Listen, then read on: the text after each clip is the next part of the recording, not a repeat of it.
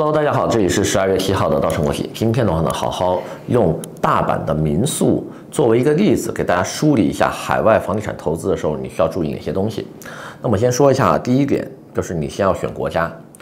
国家很多客人老觉得说我投发达国家，对吧？我要投这种啊治安经济啊都比较好的。有些人说我要投旅游国家，对吧？但是你想想，世界上总有反例的。哼，四十年前中国会是一个。世界人民认为，呃，治安好并且经济发达的地方吗？并不是，对吧？但是如果你有眼光，四十年前投了，对吧？北上广深的房地产，你想想你现在赚成什么样子？所以很多时候的话呢，我们要注意，呃，就是每个国家它的这个投资政策跟前景都是不一样的。那么海外买家税是我这几年一直强调的，就是大家要注意这个地区它有没有海外买家税。你像新加坡啊，呃，香港啊。加拿大呀，它就会有海外买家税。哎，为了防止太多外国人来炒房，对吧？我给外国人增加一个设置，就是如果你想买我们这边房，你又不是我们的公民的话，OK，好，麻烦你多交钱。那这样一来的话，你投资肯定是不值的。第二个呢，就是你要看这个地区的房子是不是永久产权。目前呢，大部分西方国家都是永久产权的，但是亚洲国家，你比如说我们跟这个泰国，对吧？很多都是租赁产权啊，那这个东西应该怎么算？第三的话呢，就是这个国家或者这个地区，它有没有地税？我们注意啊，房产交易一定会产生税的，但是每个国家说的都不一样。北美的话是有地税的哈，北美的地税是每年都要交的，比如说美国、加拿大，因为它是永久产权，你一直要交钱。但是呢，欧洲也是永久产权的房子，欧洲就没有地税。欧洲它只要在交易的时候做一次这个呃过一次印花税，或者是我们说的这个 VAT 增值税，有些地方叫做房产交易税。只要交一次，交完一次，终身不用再交了，对吧？那这些都是大家要注意的。那么说完国家呢，第二个要看的就是城市。城市为什么很重要？你这个城市有多少人口，对吧？他们需不需要买房？他们需不需要租房？啊，人口是净流入还是净流出？这些都是要判断，呃，这个地方是否值得投资的一些重要点。比如说，我们世界上有一个非常反常的一个。城市哈，就是阿联酋的迪拜。阿联酋的迪拜本地人口非常少，目前只占嗯这个迪拜总人口的百分之二十都不到。而且的话呢，本地人是不需要买房的。所以很多人说，哎，本地人口少又不买房，对吧？按理来说，这样的市场是完全不值得投的。但是恰恰相反，阿联酋迪拜这几年的房产价格是一路上涨，因为它百分之八十的外来人口是要买房的。这一点的话呢，跟深圳非常的像。深圳四十年前小渔村只有几万人，深圳人需要买房吗？不需要，因为每个都是村 村民，对吧村民家里面都有地呀，都有房子呀。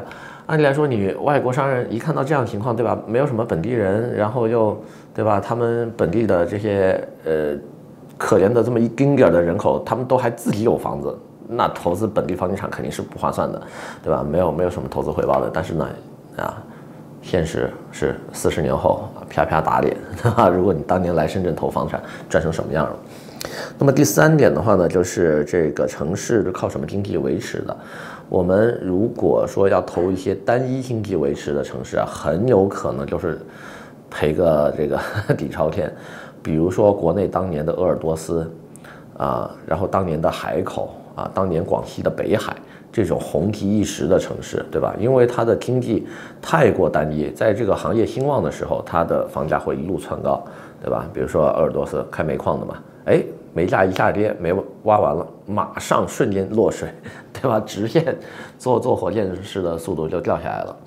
那么同样的情况呢，海外也适用的。你比如说美国的汽车城底特律，后来破产了，对吧？因为美国汽车工业不行了。比如说加拿大的能源城市卡尔加里。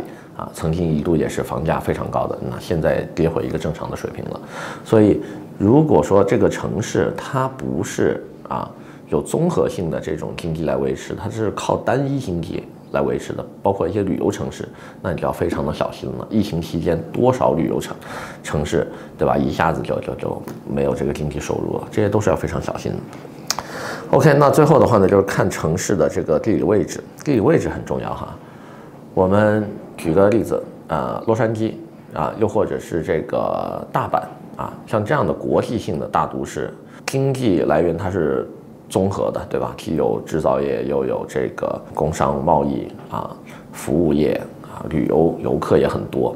但是呢，在这样的城市，它依然是有分好的地段跟差的地段的，对吧？大阪二十四区不是每一个都很值钱的，有些地方它大阪贫民窟的一些，对吧？这种区域的话，大家可以回去查一下，就知道有些地方它是不适合投资的。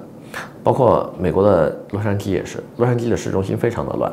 你看现在的洛杉矶，这些富人都已经不住在城区了，对吧？他们可能会去住这个 Wana City 啊、Diamond Bar 啊，往南可能会去尔湾呐，对吧？会去尼格尔湖啊等等的这样一些卫星城。所以很多时候，呃，每一个地区你都要特别细致的去研究它的这个微观市场啊，微观的地理构成、人口构成。OK，那这些呢都是它的地理位置的选择。那么讲第二大部分就是，呃，物业类型的选择。那么当你选定了地理位置之后，物业类型也会非常的影响你的投资行为。那么目前呢，世界上有四大类型的这个房产投资的这个物件吧。第一大类的话呢，就是这个塔楼、筒子楼。或者是公寓，我们国内的这种住宅啊，一栋高高的，中间有多少个单元的这些，然后的话呢，这些东西通通都是在人口密度超级高的地方会出现的，乡村很少出现，对吧？因为乡村对容积率没有要求，所以它用不着建高楼，对吧？或者是在一个城市人口它的密度非常低的地方，它也不用建高楼啊。美国就是它经济很发达呀，美国经济不发达吗？但是你看美国有多少高楼，并不多，对不对？欧洲也是。那么一般公寓呢，都会是在市中心 CBD 啊，地铁站的沿线这种人口密度大、人流特别多的地方。那么投这样的地方呢，多数你的租金收益啊不会太差，而且转手率呢也比较高。那么至于它的价格是否会快速上涨，那要取决于这个地区的经济或者这个国家的经济发展。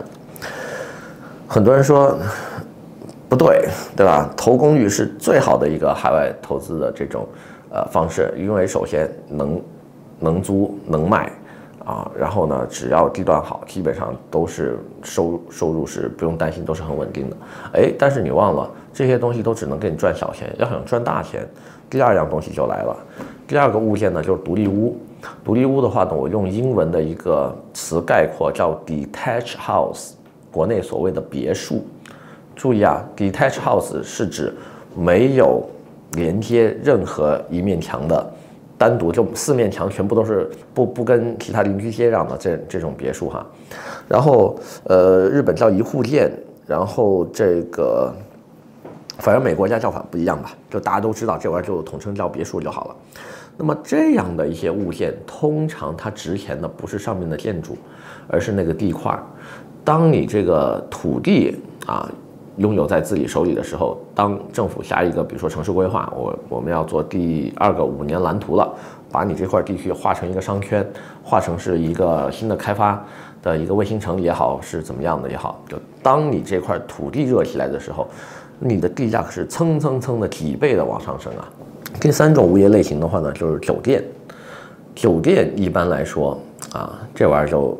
很棒了，因为酒店有多赚钱，对吧？大家去看一些世界酒店大亨的这种传记啊，都应该知道他们是怎么发家致富的啊。比如说以前的这个，呃，这个希尔顿呐，包括特朗普，对吧？自己开酒店的嘛，呃？赚成什么样，大家都知道。所以酒店呢，多数情况下，当它本地的旅游市场不受太大冲击，经济好的时候，都是赚钱的。这也是为什么酒店的价格啊，一般来说都会比这个公寓或者是呃普通的这个民宿要高，啊，这是它的一个特点。但是呢，酒店有个非常大的不好的点，就是一旦这个地区没有游客了，没有人在这过夜了，你基本上就是血亏啊。我们可以试想一下，疫情三年，对吧？如果你是一个旅游城市的酒店老板，你过得有多惨，对吧？但是的话呢，这个时候我们要讨论一下第四种物件类型，就是民宿。民宿，哎，跟酒店就不一样了。别看它也是出租给游客的，但是，比如说大阪就是一个非常好的一个例子。在疫情期间，大阪的很多民宿眼看酒店都撑不下去了，对吧？那民宿更加没游客呀，因为因为酒店先减价，酒店价格永远要贵于民宿嘛。所以，呃，民宿它的价格看酒店都已经压这么低了，我再按照酒店的价格做对标，我再降的话，我几乎就没有收入了。怎么办呢？民宿直接改公寓。注意啊，民宿是可以随时变换它的商业性质的。我今天出租给游客，我明天就可以出租给本地人做长租房，对吧？只要本地人愿意租，OK，我跟你签个五年、十年的这个长租约是随时可以的。但酒店没有办法完成这个事情，为什么呀？首先，酒店你有厨房吗？酒店你有客厅吗？酒店你就这么一个单间，你让这些人来常住，你觉得可能吗？不大可能。所以酒店疫情期间几乎都是空着的。但是呢，大阪的疫情期间民宿全部变成了长租房租出出去了。所以这是为什么？最近我们可以看到非常多的中国人去日本投资当地的这个民宿，因为收益非常稳定啊，而且疫情期间出去的这些人，对吧？啊，sorry，出去的这些民宿已经不能再变回这个民宿了，因为他们已经签了长租约，你是不可以去赶走这些在合约期内的这个住户的。那这个时候的话呢，我就用日本大阪的一个 项目给大家做一下这个。项目梳理，那么，哎，我们要不下期再讲这个话题？今天时间有点长。